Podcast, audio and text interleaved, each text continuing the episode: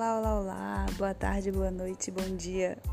Enfim, vai depender da hora que você ouvir esse podcast.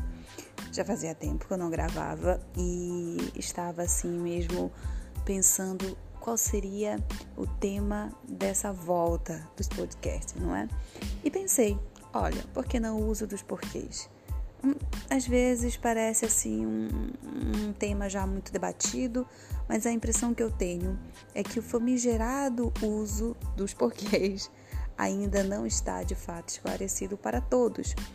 É muito comum ainda é, nós vemos, e eu mesma vejo frequentemente, a utilização incorreta, enfim. Esse tema me veio à mente até porque, uh, como vocês sabem, eu atualmente resido em Portugal e aqui nós não temos as mesmas regras para a utilização dos porquês em relação à gramática brasileira. Eles têm menos porquês do que nós, sim. Lembra que a regra dos porquês tem a ver com fonética também, então isso vai interferir um, e tem utilização diferenciada.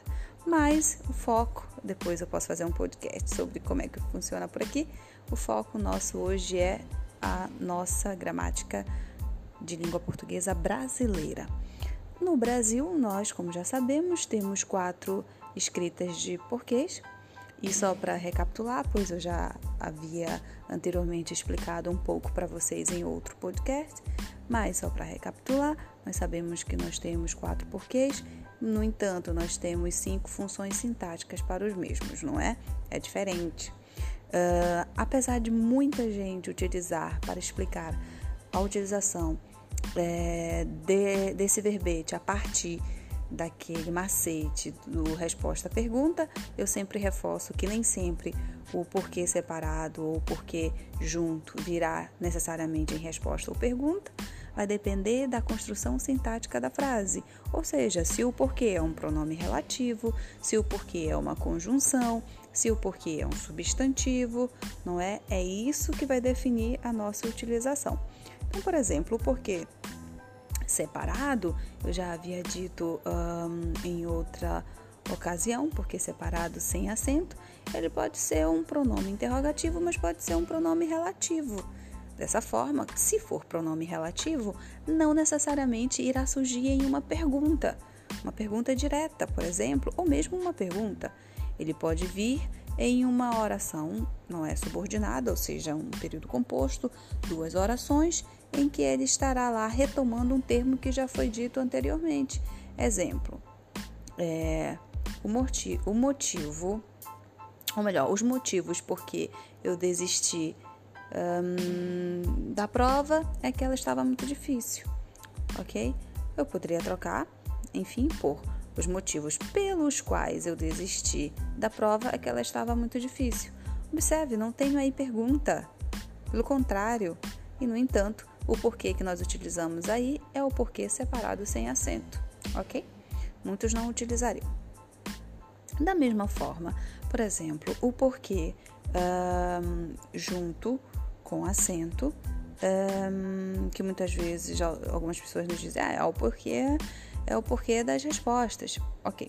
O porquê junto com acento é um exemplo de um porquê que na verdade ele é um substantivo. E o macete, se é que a gente pode dar um macete, é que, como todo substantivo, ele terá anteriormente um determinante. Ou seja, uma palavrinha que vai determinar o gênero e o número a qual ele pertence. Gênero, como a gente já percebe, a palavra porquê é masculina. Então, o determinante estará sempre no masculino. Do porquê, o porquê, meu porquê.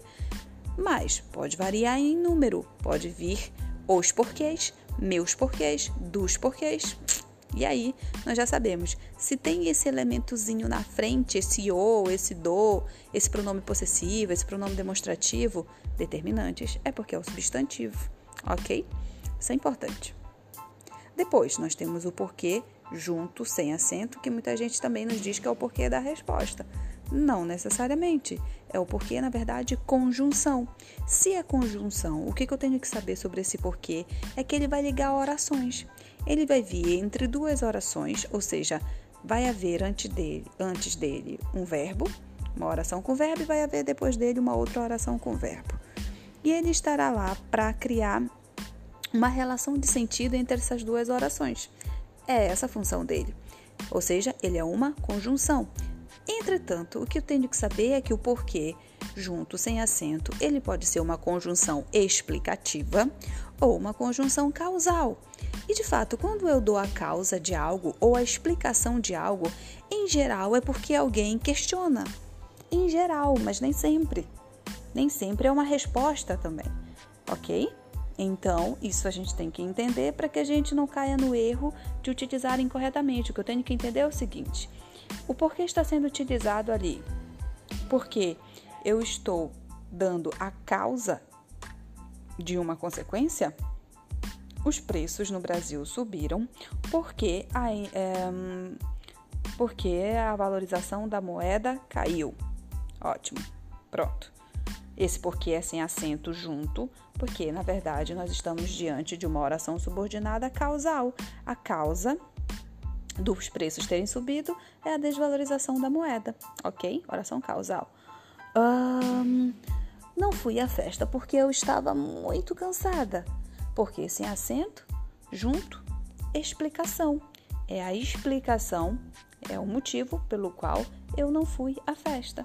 Oração subordinada explicativa. Ok, é isso que nós temos que entender. Que neste caso dos porquês, o mais importante não é o, se é uma resposta ou uma pergunta necessariamente, mas sim qual é a classe de palavras a que ele pertence, ou seja, qual a função sintática que ele desempenha.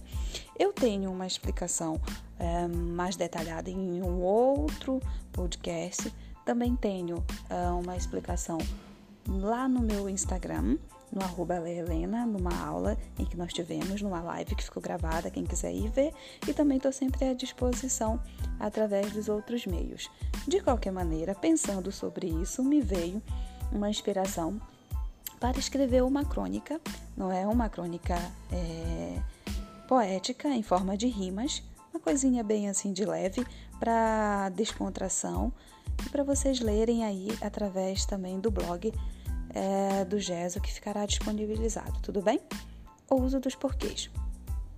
Muitas são as teorias, muitos são os macetes. Todos questionam o uso e desconhecem o verbete. Sabem como se escreve, não sabem onde escrever.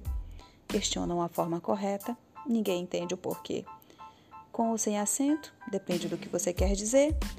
Se o motivo é uma pergunta, separado deve estar.